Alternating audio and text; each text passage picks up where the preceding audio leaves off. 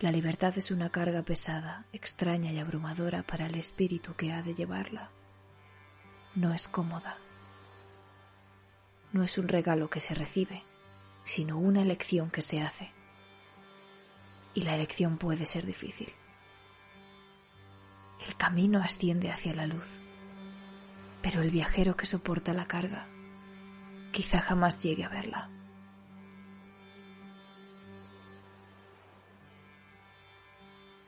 Las tumbas de Atuan. Ciclo de Terramar 2. Por Úrsula K. Le.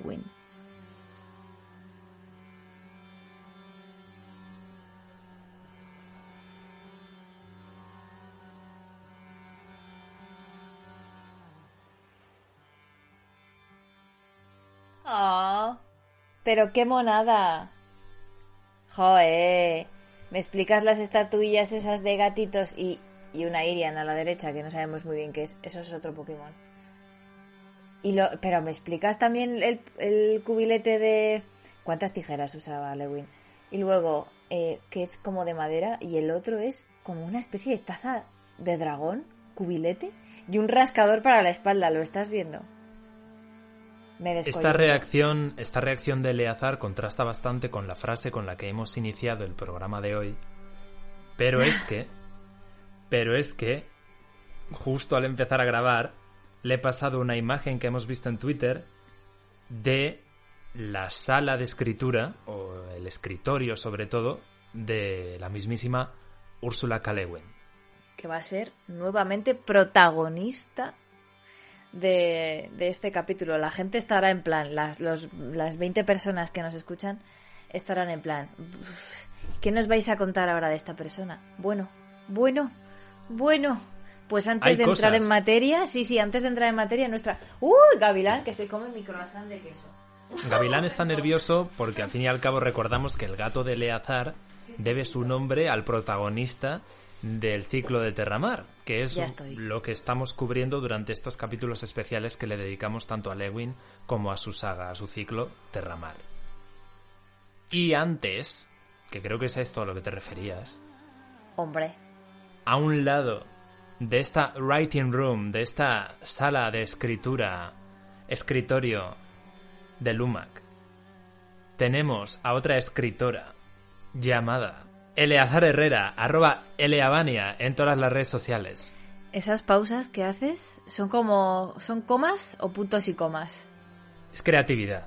Cuando tú puedes ponerle... es- son pausas precisamente para que las puntúes como quieras y entonces dependiendo de ello, pues cambia la inflexión y el significado de la frase a lo mejor. ¿Y al otro lado del... de, de este escritorio? Al otro lado de este escritorio en el que se juntan la fantasía y la aventura, Pero... estoy yo, Ander Monbiela. Otro escritor. Ander otro escritor, efectivamente, otro Que escritor. parece que lo olvidamos, pero no, no. Cliché vive. Cliché vive, la lucha sigue. Y hay que, eh, hay que luchar, aunque mm, no me gusta mucho todo este tema de cuando hay que intentar hacer fuerza contra algo, utilizar la palabra luchar, ¿no? Como es una batalla, no sé qué. Pero hay que, tengo que ponerme como, estoy pasando, ya sabes, por una racha de sequía un poco, o de bloqueo más bien, de algunas, eh, hay algunas historias que se me está haciendo bola escribir pero escritor también, arroba Andermombi en todas las redes sociales. Y esto es Lumac Podcast, compuesto pues eh, por dos escritores, efectivamente, arroba Lumac Podcast en todas las redes sociales. Y antes de empezar, ya que hemos dicho un poco lo que estábamos viendo, para la gente que no puede verlo, pues describe en un momentito la foto del escritorio de Úrsula, para que sepan Uy, lo pero que si tiene. lo acabo de hacer, perdóname. O sea, lo he hecho al principio de todo. Bueno, pero es una habitación que, que se ve que tiene ventanas que dan a un bosque, con árboles Nada, bastante es un altos. estudio maravilloso, porque tiene pinta de estar. Es todo color madera, la- a través de las ventanas solo se ve verde, no sabes a qué altura están los árboles, pero desde luego, eh, si tú, si tú estuvieras escribiendo allí y miras, separas un momento la vista de- del cuaderno o del ordenador y miras hacia adelante, ves, ves verde, que eso ya para la vista es lo mejor, pero para el espíritu es un bálsamo. Y luego tiene, como en el, en el marco interior de, las, de, de la ventana, tiene Gaby, Es que está aquí el Gaby siendo pesadito. Tiene efectivamente tres, tres mini esculturas que me parecen súper graciosas. No sé si son de cerámica o, o madera o algo así. Eh, dos gatos y un no sé muy bien qué es eso, un armadillo o algo así, la verdad. Es curioso. Una criatura, un Pokémon, un Troquemon. Y al otro lado tiene dos cubiletes de. Pues donde dejas los lápices, bolis, tal cual, cúter. Tiene de todo, ¿eh? Cúter, regla, lápices es que a veces de para, colores. para el proceso de escritura nunca sabes. Nunca Tijeras, sabes, un cúter eh, para cortarte las venas, eh, porque estás teniendo una escena malísima. Y luego el rascador, que me parece un complemento curioso. En plan, voy a rascarme la espalda porque no llego, la gente sin flexibilidad existe, Es no verdad. pasa nada. Y una regla también. Me parece como un material de oficina que podría pasar desapercibido si no fuera porque el cubi- uno de los cubiletes es como un tronco vaciado y el otro es un puto dragón. O sea, me flipa. Es que Es me guay. flipa, la verdad. Es o sea, ese tono como verde, cobrizo que tiene toda la imagen en general. Está muy guay, es una imagen muy placentera. Yo ya te digo que si estuviera escribiendo ahí no tendría bloqueo. Bueno, bueno, yo creo que si estuvieras escribiendo ahí significa que podrías pagar un sitio así, la verdad. Y eso, Sí, eso es una pasada, desde luego. Pues sí, desde luego. Pero para este programa nos vamos a alejar del verdor, nos vamos a alejar de las montañas, nos vamos a alejar de los bosques, porque vamos a ir a una tierra marchita, Bueno, que está un poco en los límites, ¿no? del archipiélago de Terramar. pues sí, vamos a visitar las tumbas de Atuan porque vamos a seguir con nuestro digamos monográfico o no sé cómo llamarlo, reportaje en profundidad. Nuestro ciclo, nuestro ciclo. Correcto, nuestro ciclo del ciclo de Terramar. Y estamos eh, en el capítulo anterior hablamos de un mago de Terramar que fue a mí me encantó ya sé que lo hemos hecho nosotros, etcétera, etcétera, pero bueno, a mí me, encantó poder sentarme y comentar muchísimas cosas despacito y hoy vamos a hacer exactamente lo mismo con la segunda obra de la saga, Las tumbas de Atuan. Una segunda obra que llegó un poco por sorpresa, pero ya comentaremos eso más adelante porque vamos a empezar con la sinopsis, si te parece bien, Eleazar. Princesa por sorpresa. Bueno, pues al igual que la primera novela, Un mago de Terramar, que contaba esta, este rito de madurez, ¿no? Esta historia de madurez de, Gavilán, del joven mago Get, no de mi gato. Esta historia, eh, Las tumbas de Atuan, cuenta el rito de madurez o esta historia de, de madurez de Tenar. Una chica, una muchacha que que vaya, que es sustraída de su familia, porque yo creo que no es de otra, no se puede concebir de otra manera, es robada de la familia que la vio nacer, la despojan de su nombre y la eligen, bueno, fue elegida, ¿no? Casi antes de nacer como la sacerdotisa más importante de una secta consagrada, ¿no? A los dioses sin nombre, que son unos dioses tienen como ese cariz primigenio, ¿no? Eh, entonces, esta novela trata un poquito la infancia y la juventud de Tenar eh, dentro de este aislamiento que mm, le provoca la secta porque está dentro de un laberinto y luego pues pasan cosas, ¿no? Yo no, no, no me atrevo a contar mucho más porque aunque vamos a entrar en profundidad y vamos a hacer spoilers, creo que eh, en líneas generales esa podría ser la sinopsis. Como qué ocurre con, con la chica que antiguamente se llamaba Tenar y ahora se llama, o en este libro se llama, ¿cómo lo pronuncias tú? Yo digo Arja. Yo lo pronuncio Ara. Siempre lo he pronunciado Ara, la verdad. Uy, qué fuerte, pues yo pensaba que todo el mundo lo pronunciaba Arja. lol. bueno, pues anyway, lo podemos pronunciar como quieras tú, porque para eso es un nombre. Bueno, a mí me, a mí me da igual. Precisamente como los nombres tienen poder, cada uno le damos el poder que nosotros queramos, ¿no? Así que para ti será Arja y pues yo lo pronuncio Ara. Yo lo pronuncio... Ara, Ara. Le doy el poder de la H. Está muy bien. Está muy bien ese poder. El de la H... ¿Cómo, cómo es esto? La H susurrada. Tú sí que estás H susurrada. ¿Te parece bien entonces mi resumen de la sinopsis? Sí, claro. Me parece maravilloso. Además es muy interesante porque nos encontramos con una protagonista distinta, a pesar de que Ged tenga bastante importancia también en la historia, Mm, pero ya es bueno, un cambio. yo ya tengo ahí opiniones, pero podemos ir por el principio, claro, cuéntame.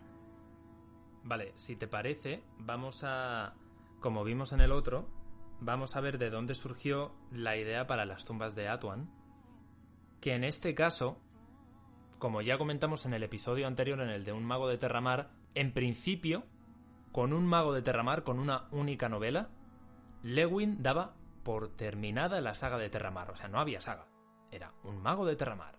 Fin, se acabó Terramar. Y claro, ella decía, yo soy consciente de que en un mago de Terramar, ya en la primera página, tal y como comentamos también en el episodio anterior, ya he dicho que Ged se va a convertir en uno de los archimagos más poderosos de todo el archipiélago. Pero, simplemente, y esto, ojo, truco world building, porque me parece muy guay, simplemente di esa información no pensando en futuras historias, sino para situar al lector y para que se fuera familiarizando con el mundo que estaba a punto de conocer, que supiera que había una magia muy poderosa, dragones, y por eso contó cómo iba a terminar o qué podía llegar a ser el protagonista desde la primera página, no para que luego fueran fluyendo nuevas y distintas historias. Es un es un consejo, o sea, es pro tip. Desde luego. Sí, porque claro, sobre todo a la hora de construir mundos totalmente nuevos, ¿no? Y de lanzar al lector, pues en esa primera parte que el lector no sabe muy bien dónde se encuentra, sabe que está leyendo un libro de fantasía, pero no sabe en qué clase de mundo está. Pues por lo menos darle esa información está muy bien porque no parece que se la estás dando. Porque le estás hablando ya del personaje, pero hablándole del personaje solo, ya estás hablando del mundo que rodea a ese personaje. Ya, y también le estás hablando del personaje, es que me está viniendo a la cabeza ahora mismo. También le estás eh, hablando del personaje en su eh, final form, ¿no? En esta forma final de podría llegar a ser o llegará a ser Sí, est- eh, pues un archimago o llegará a ser X. Que eso quizá sea otra eh, característica en la que se inspiró este hombre, Patrick Rothfuss, para su Ujú. personaje, ¿no? Eh, Quoth, que al final también te lo, desde el principio te cuentan, llegué a ser X, el puto amo, y empecemos por el principio. Y luego, ¿qué otra cosa mm, ha homenajeado este hombre? Pues por supuesto, el nominalismo, pero ya hablaremos de eso en otro programa que no es este. En este vamos a seguir con las tumbas de Atuan y has comentado tú lo del archimago, lo hemos comentado, Ged se convertirá en uno de los, de los archimagos más poderosos de toda Terramar. Pues Úrsula dice que cuando escribió el primer libro tampoco tenía muy claro qué era eso de ser archimago, ni siquiera de ser un señor de dragones, y eran conceptos que ya se utilizaban en el primer libro. Ojo, esto pro tip también, world building, y que fue cosas que tuvo que descubrir más adelante cuando realmente fueron necesarias, que en ese momento solo las utilizó porque le sonaban de cine. Decía, "Oh, señor de dragones, archimago, suena súper importante y súper mágico. No sé exactamente qué funciones tiene o cuál es la gravedad de este título, pero lo voy a meter. Y ya más adelante, cuando tuvo que analizar más a fondo, terramar las funciones de cada personaje, de cada título, pues ahí ya fue desgranando poco a poco y teniendo respuestas. Pero para el primer libro era esto. Simplemente situar al lector y utilizar nombres o rangos Palabras que molan, vaya. que sonaran súper molones, efectivamente. Y entonces, ¿cómo nació las tumbas de Atuan? Pues las tumbas de Atuan nació Cuéntanos, Ander. porque... A eso, efectivamente, eso voy a hacer. Glad you asked, ¿por qué? Eh, Efectivamente, cuando estuve charlando con Lewin la última vez bueno, y le dije... haciendo "Úrsula, ouija. please". Pero bueno, si prometiste que no la harías. La, la mejor, la mejor y única Ouija. o sea. Y. mm, Ouija. Y la cosa es que esta historia, si no recuerdo mal, después de escribir Un Mago de Terramar, escribió La mano izquierda de la oscuridad. Y cuando terminó de escribir esa novela, dijo: ¿Qué me apetece escribir ahora? Y entonces estuvo pensando en Ged, en los personajes de Terramar, se le venían a la cabeza. Y precisamente es que ella había dejado muchas historias, muchos cabos sueltos, porque tanto al principio como al final de Un Mago de Terramar hablaba del desarrollo de Ged, de muchas de las aventuras que vivía, y entre ellas hablaba de la recuperación de un anillo de las tierras cargas, que luego un anillo legendario, eh, el anillo de Red Akbe, en este caso, y entonces empezó a preguntarse cómo serían esas tierras cargas, cómo serían los cargos, porque los cargos eran gente muy distinta a los del archipiélago, porque ya hemos dicho que las tierras cargas quedan prácticamente en los confines del archipiélago de Terramar. Entonces tenían que ser personas muy distintas.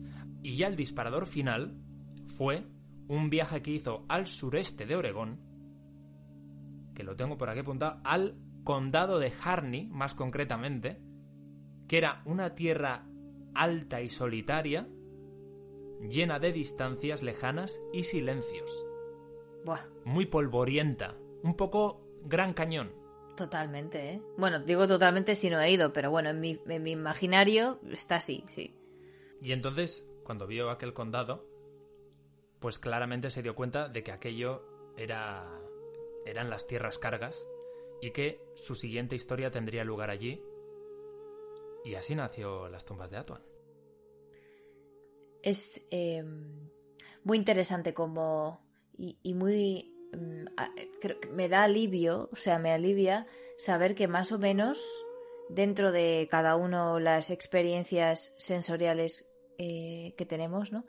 Como que a todo el mundo nos, se nos activa la imaginación con cosas muy, muy parecidas dentro cada uno de, de, sus sentidos. Puede ser un sonido, una textura, puede ser una, un paisaje, pero en algún momento algo sensorial nos impacta y entonces enciende la, una, ¿no? enciende la chispa de, de la imaginación. Y ahí empieza todo y eso es maravilloso.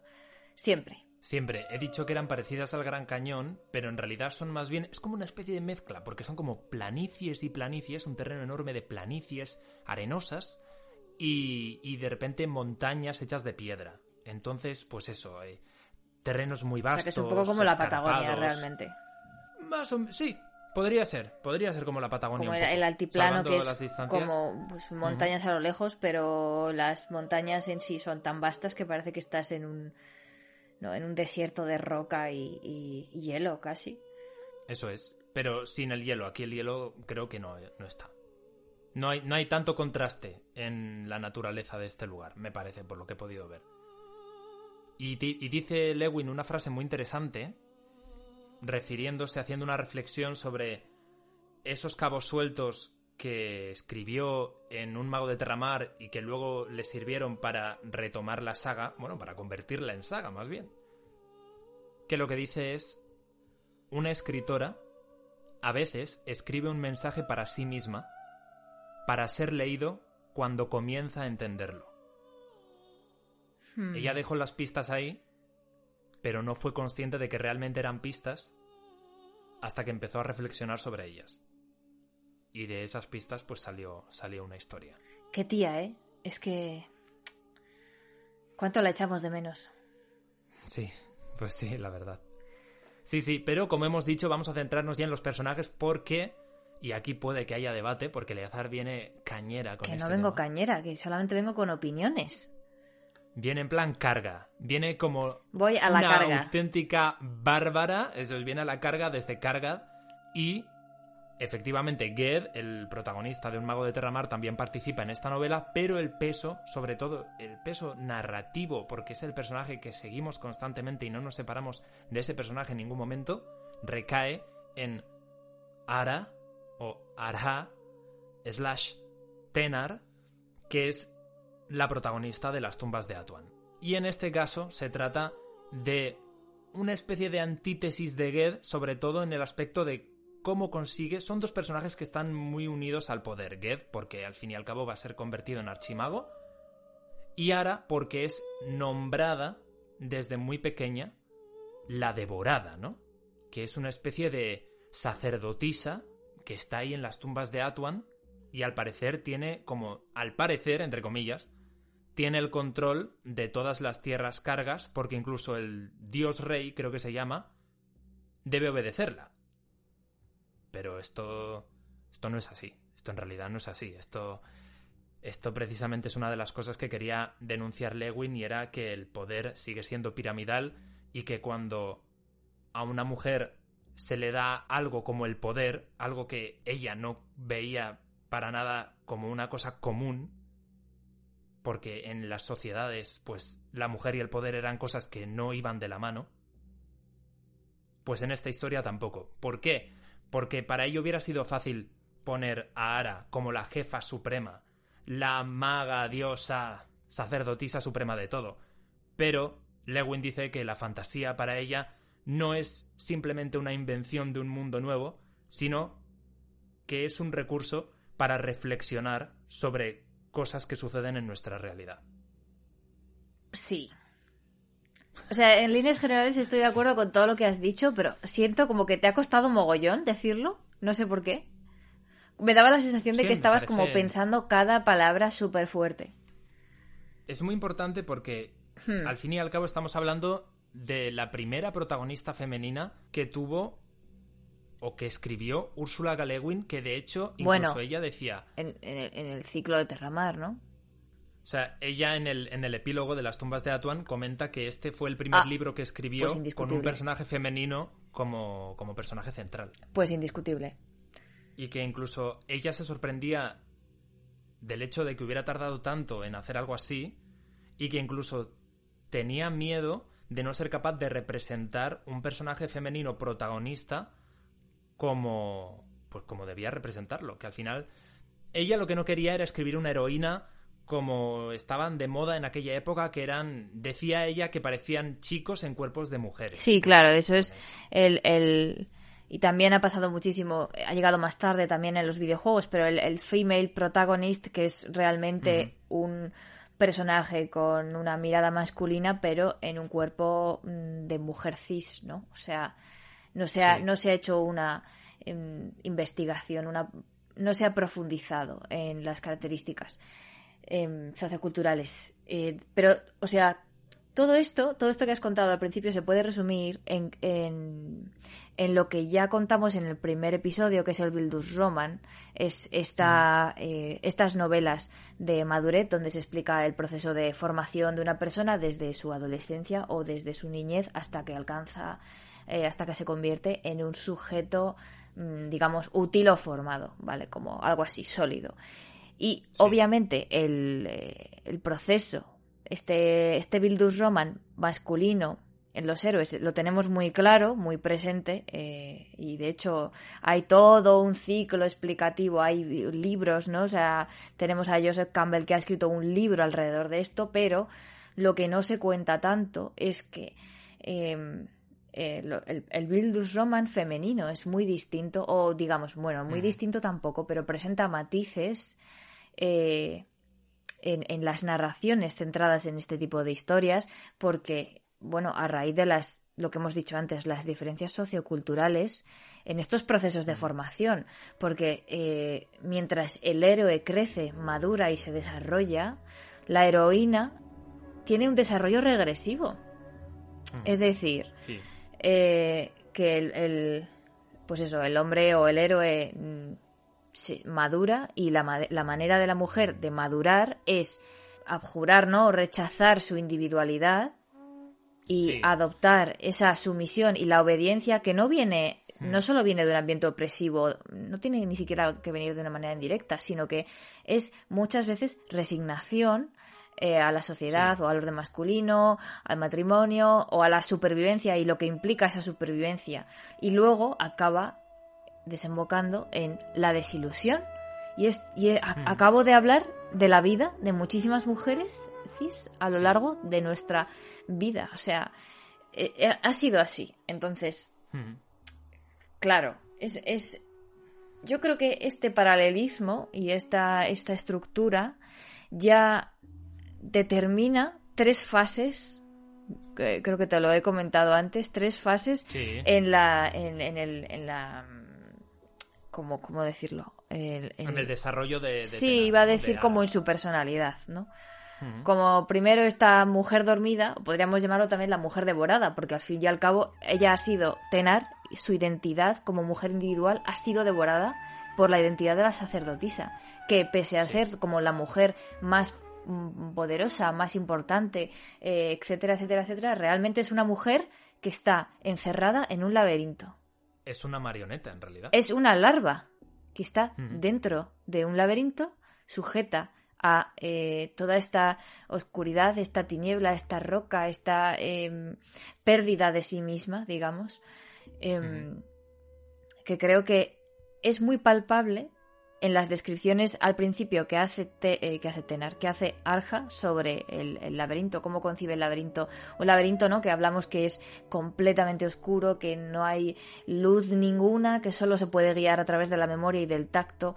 Eh, que, eso también es un ejercicio muy interesante a nivel narrativo eh, y que nos puede poner contra las cuerdas a, muchas personas que escribimos solo pensando en la vista y, dejamos quizá otros, otros sentidos pues más olvidados, ¿no?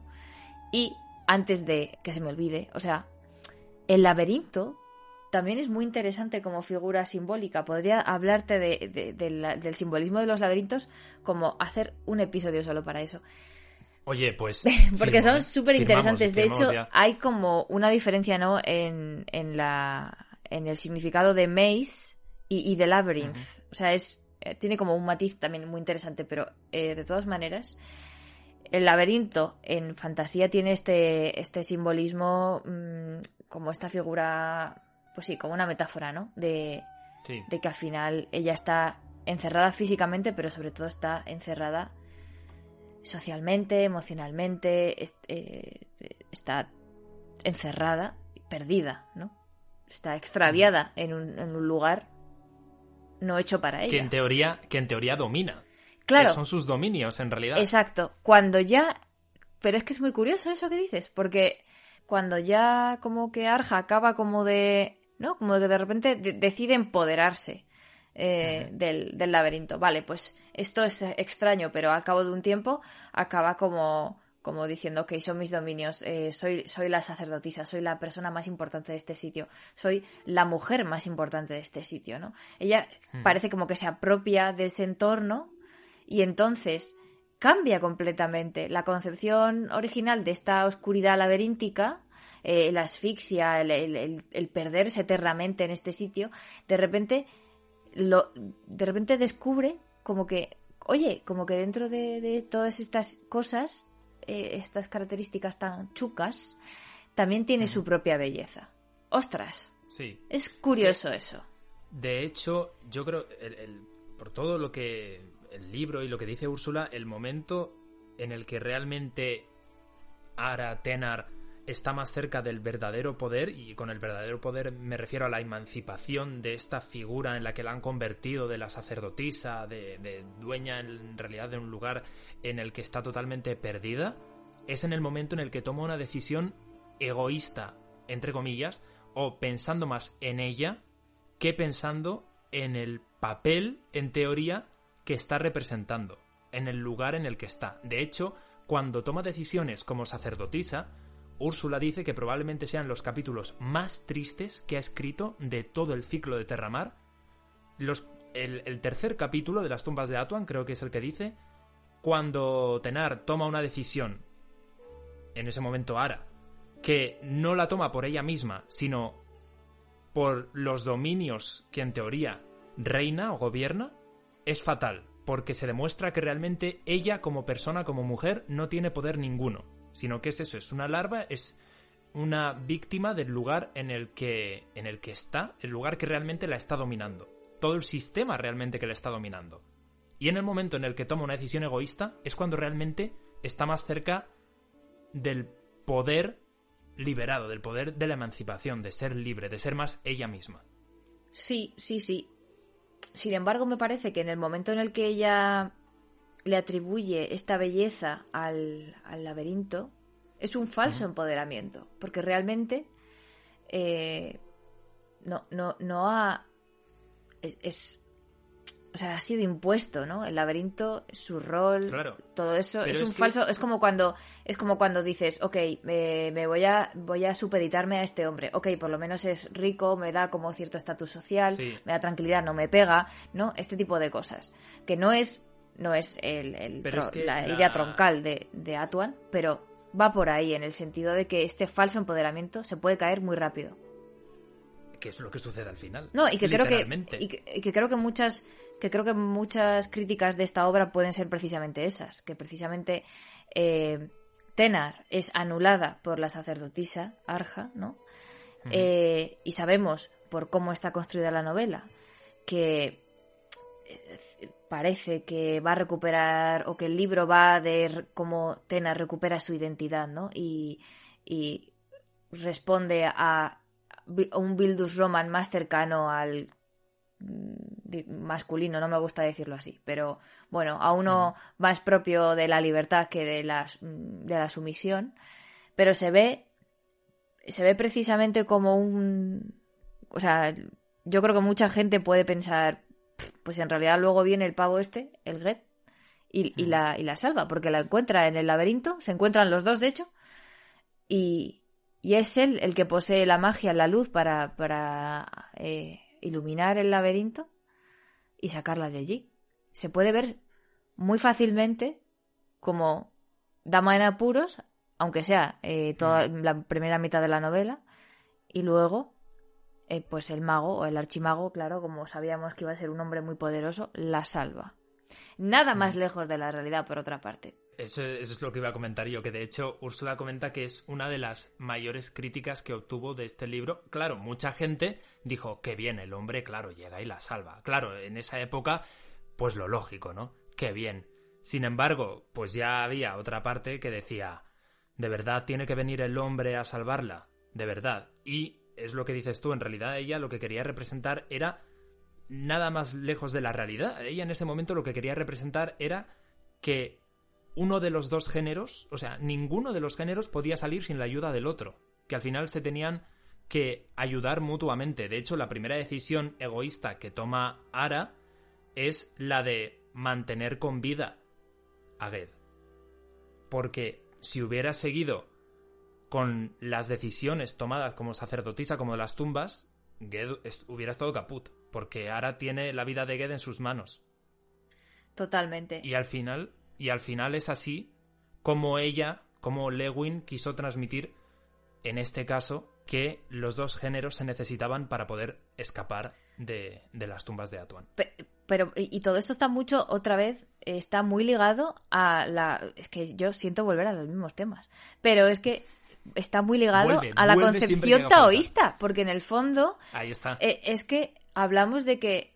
Eh, no, no, se puede concebir a, Tenar como un apéndice de Goethe porque ella es la protagonista de la obra, ¿no? Y, y Goethe aparece en la mitad de la novela más o menos. Pero el foco, como has dicho tú al principio, continúa en Tenar todo el rato, en Arja, vaya, en, en, ella.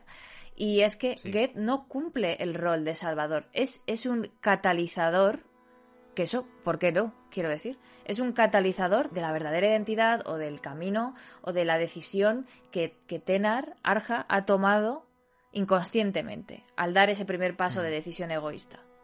Total, es que Ged al final solo funciona como conductor, por decirlo así, porque al final lo que, lo que hace Ged es tener el medio, el medio literal, porque tiene a Miralejos, tiene la barca. Para, y tiene la magia. Y tiene la magia para llevarse a, Tenar de las tierras, fuera de las tierras cargas. Pero la que constantemente está tomando decisiones para que los dos puedan seguir vivos y para que los dos puedan salir de ahí y, que se cumpla el ciclo que propone el libro desde el principio, es Tenar constantemente. Sí, y es que de hecho eh, la magia de la magia de Get no es, nunca hemos visto hechizos, ¿no? Que sean plan bola de fuego, terremoto mortífero que pongo a parir al laberinto en un momento, o simplemente cuerda huida, ¿no? Y nos plantamos en la entrada y aún... le, hubiera venido bien. Le hubiese venido bien, por otra parte, sí, sí. Eh, pero, o sea, no, no, nunca, nunca se habla de eso, ¿no? Porque la magia en sí misma nunca ha sido una, una vía única de liberación, sino que Em, es, es, es, Get con su rol de catalizador o como ayudante, es un poco Robin, aquí en ese, o sea, no en el sentido despectivo, sino que, sino que él está como facilitador, ¿no? Como de que tiene herramientas y una de las herramientas que yo creo que tiene él es, es ser la guía, no dentro del laberinto, porque eso es obviamente parte de Tenar, sino la guía hacia la libertad individual de Tenar. Mientras, mientras el laberinto para Get es una cosa física, es un, es un espacio físico, para eh, Tenar es un espacio físico y un espacio mental.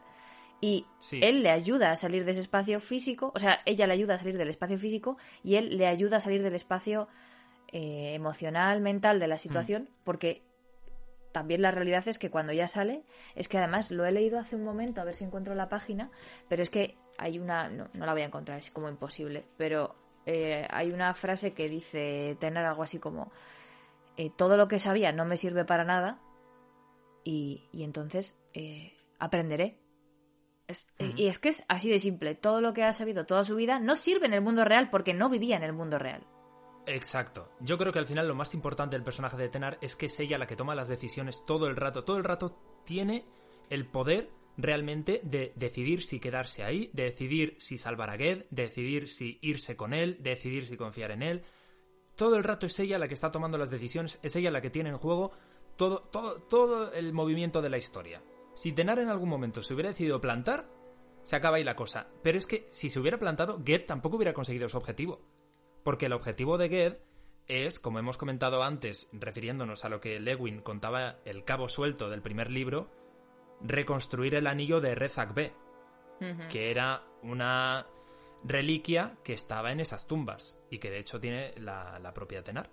Si Tenar en algún momento se plantara, Ged ha ido ahí para nada. Porque Geda además no iba a utilizar la fuerza contra ella, obviamente. Ni la fuerza, ni, ni el, hecho de que conoce su nombre verdadero. Podría haberla manipulado, ¿no? Eh, la, situación es que ella podría haberlo matado, delatándolo simplemente, y él podría haberla manipulado con su nombre verdadero para sacarla de allí, o sea, para, para salir de allí. Pero el caso es que ellos deciden comunicar, o sea, confiar el uno en el otro y establecer una relación horizontal, una relación complementaria basada en la libertad. Y, y, es que es que es la clave de la novela y es y está tan es la clave de la novela es la clave del ciclo no en, en general. Pero pero está muy bien planteado porque es tan alegórico y al mismo tiempo tan vívido porque se ve lo, ¿no? Se percibe muy bien lo que se siente, lo que se expresa. No es un sueño, no es una metáfora que no te queda clara, es un espacio físico que también tiene, que es, que es mimético con una situación eh, mental, emocional, sociocultural. Ojo, que es que, hostia, es un trabajo muy fino. O sea, finísimo. La gente que se queda solo, con que yo misma, cuando hice la primera lectura con, no sé, 13, 15 años, sí que dije, jope, pues bueno, ha venido el mago, ¿sabes? Ya. Eh, pero lo lees de mayor un poquito más, ¿no? Con, yo los volví a leer en la universidad y dije, ostras, ostras, que realmente eh, ahora que ya he pasado mi primera relación tóxica, ahora que ya mm, he visto cómo es ser mujer adulta y las consecuencias que tiene y cómo la gente se comporta contigo cuando te ven como te ven, mm, el libro se plantea, se abre de otra manera. Y eso es indicativo de que es una novela buena. Porque siempre que vuelves, tiene algo nuevo para ti. Y sin embargo, y a pesar de que lo parezca por todo lo que estamos comentando, esta novela no es el culmen feminista de Terramar, ni mucho menos. No es, es, eh, bajo mi punto de vista, es exactamente una representación quizá del, del feminismo dormido, ¿no? O escondido de la propia Lewin. Ella sabía lo que quería ser, sabía lo que era, una mujer eh, individual, libre. Eso es todo lo que ella quería ser, pero al mismo tiempo eh, había, se había hecho un hueco dentro de la validación masculina en el entorno de la ciencia ficción em, de los 80, eh, de los 60, no me acuerdo ya, estoy ya vieja. Mm, se había hecho un hueco entre los escritores de ciencia ficción de la época. Sí. Y, y claro, había cosas que no sabía hacer había cosas que sabía que, debían ser así y, había cosas que desafiaban o podían poner en peligro su, la percepción del público hacia ella o hacia sus historias o, incluso poner en tela de juicio si podía volver a publicar libros. Quiero decir que hay muchas cosas que al final se han ido encajando por sí mismas y es un libro que ha escrito para los demás pero también para ella o que escribió es mi sensación al final lo que consigue Lewin o lo que ella cree que consiguió con este libro y sobre todo con su final fue destrozar toda la simbología negativa relacionada con el poder femenino o con el poder de la mujer. todo el, el oscurantismo que había sobre lo femenino, ella lo veía como la propia representación de las tumbas. Sí, Y en el momento en el que finaliza la novela, es como si ella también pasara página. Y creo que eso es clave para lo que viene luego cuando retomamos a Tenar como protagonista y además de por todos los años que ha pasado y todas las experiencias que vive Lewin durante ese tiempo, por todo lo que va sucediendo en la sociedad también, llega Teanu, que ya llegará el programa sobre Teanu, ya llegará ya. y ahí es cuando yo cuando lo leí, la impresión que tuve era como que implosionaba todo lo que había aprendido Lewin sobre el feminismo. Está en Teanu, está en la Tenar de Teanu. Bueno, y en la tenar una- de. en la tenar de, de En el otro viento también, ¿eh? Claro, pero, pero, me adquiere refiero, una pero el otro viento también. llegó luego. Sí, por Yo supuesto. me refiero sí, a- sí, justo a lo que, claro, claro, a la que viene. Pero sí, sí, porque- totalmente. En, en esta novela el poder invisible se hace visible. Ese poder, eh, esa mano izquierda que se le atribuye a las mujeres se vuelve una mano derecha, se vuelve una mano eh, palpable, visible y, Mm. y- y se, se quita ya ese, lo que has dicho tú, ese oscurantismo y se le da la luz que le pertenece. Sí, eso es. Una cosa que me gusta mucho de... Es una dinámica que, que sucede en las novelas dependiendo de en quién esté la carga narrativa. Cuando la carga narrativa de la novela está en Ged, como puede ser Un mago de Terramar, La costa más lejana, que será el, el siguiente programa sobre el ciclo de Terramar que nos toca porque es el tercer libro, se respira un aire de aventura, de libertad. Ged se embarca y ve el mundo, viaja por distintas islas. Es como todo muy épico. Sin embargo, cuando la protagonista es Tenar, como en las tumbas de Atuan o como en Teanu, es todo lo contrario. Siempre son pasajes muy introspectivos, oscuros, el cielo parece como que es cenizo, plomizo todo el rato. Es todo como muy recogido, es todo como muy hacia adentro. Y, creo que esa es la representación de la propia Lewin haciéndose preguntas sobre lo que era al final ser mujer, ¿no? Y ser una mujer en el papel principal de una novela así. Pues sí, y a día de hoy, eh, ya como opinión personal y, y- y si quieres como cierre, eh, considero que no es no- no- esa pregunta ¿qué es ser mujer?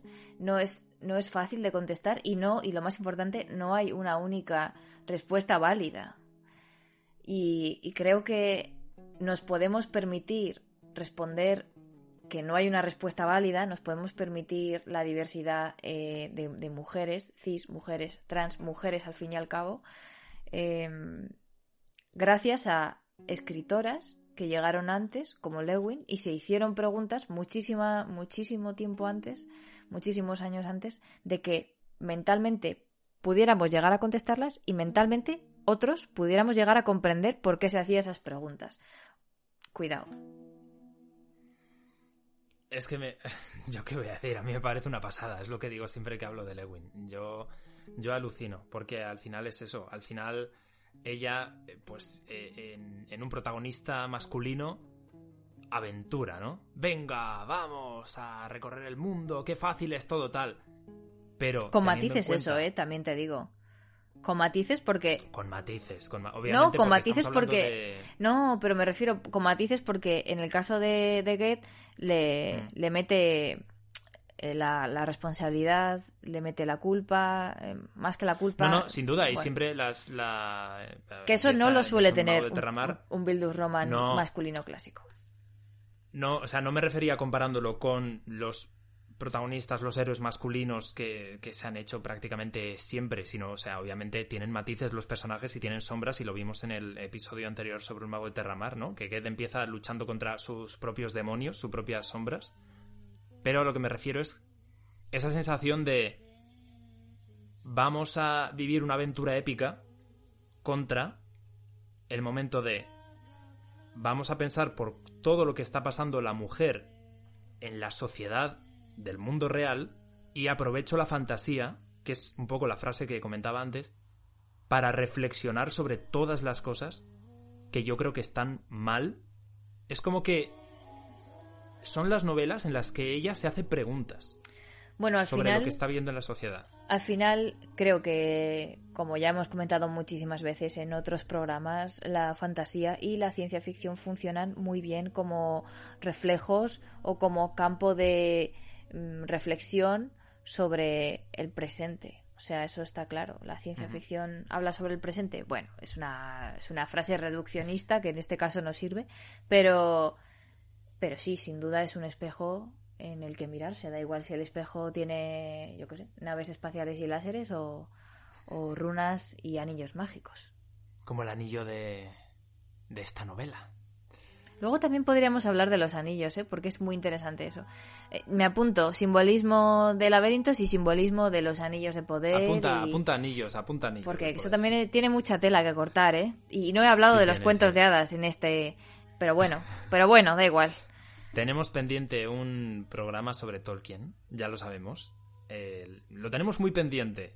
Con, Tan con pendiente que casi lo grabamos la semana pasada, vaya. Efectivamente, casi lo grabamos antes que este, pero al final va- va- vamos a esperar un poquito más, pero llegará en lo más temprano que tarde. Y yo, yo como curiosidad quería comentar que a todas las personas que os hayáis leído las tumbas de Atuan o que tenéis curiosidad en la- sobre la historia, que os llama la atención, en YouTube hay una animación fan que a mí me flipa, que me encanta. Está en el canal Lake Flama, Lake escri- escrito en plan lago en inglés, Lake Flama. Poniendo The Tombs of Atuan o las tumbas de Atuan animación suele salir. Y es lo que os digo, es una animación fan-made de la novela.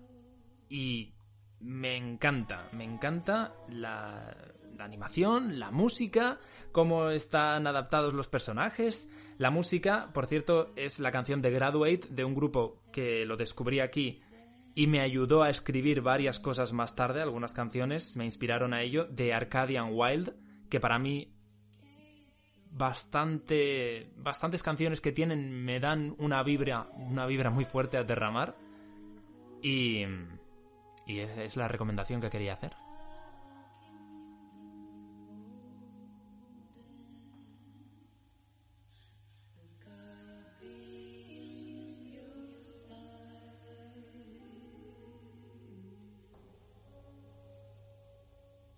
se erguían llenas de significado y sin embargo nadie sabía qué significaban. Eran nueve. Una se mantenía vertical, las otras más o menos inclinadas, y dos se habían caído.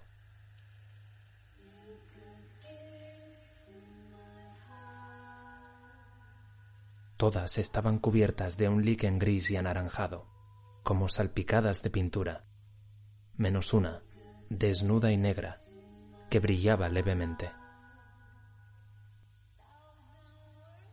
Esta era lisa al tacto, pero en las otras, bajo la costra de líquen, se veían, o mejor se palpaban, unos grabados imprecisos, figuras o signos.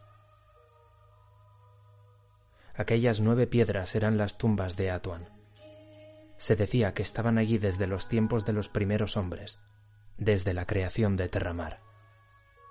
Habían sido colocadas allí en medio de las tinieblas, cuando las tierras se alzaron desde las profundidades del océano.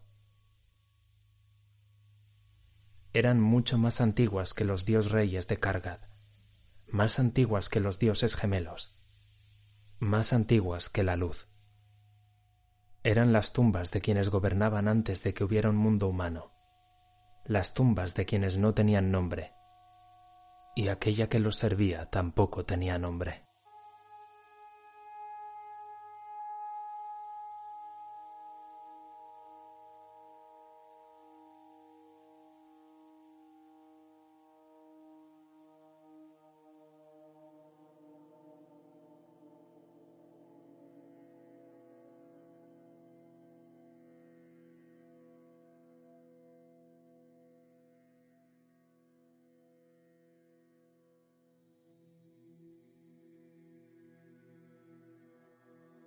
Pues yo, para terminar, te voy a recomendar un fanzine de, ¡Oh, vaya! de, dos, ¡Oh, vaya! de dos personas que somos nosotros, porque por no extendernos mucho, pero si has llegado al final del episodio, tiene En recompensa. realidad, en realidad en esto deberíamos extendernos más. ¿Qué más da? Si ya acabaremos, acabaremos extendiéndonos más.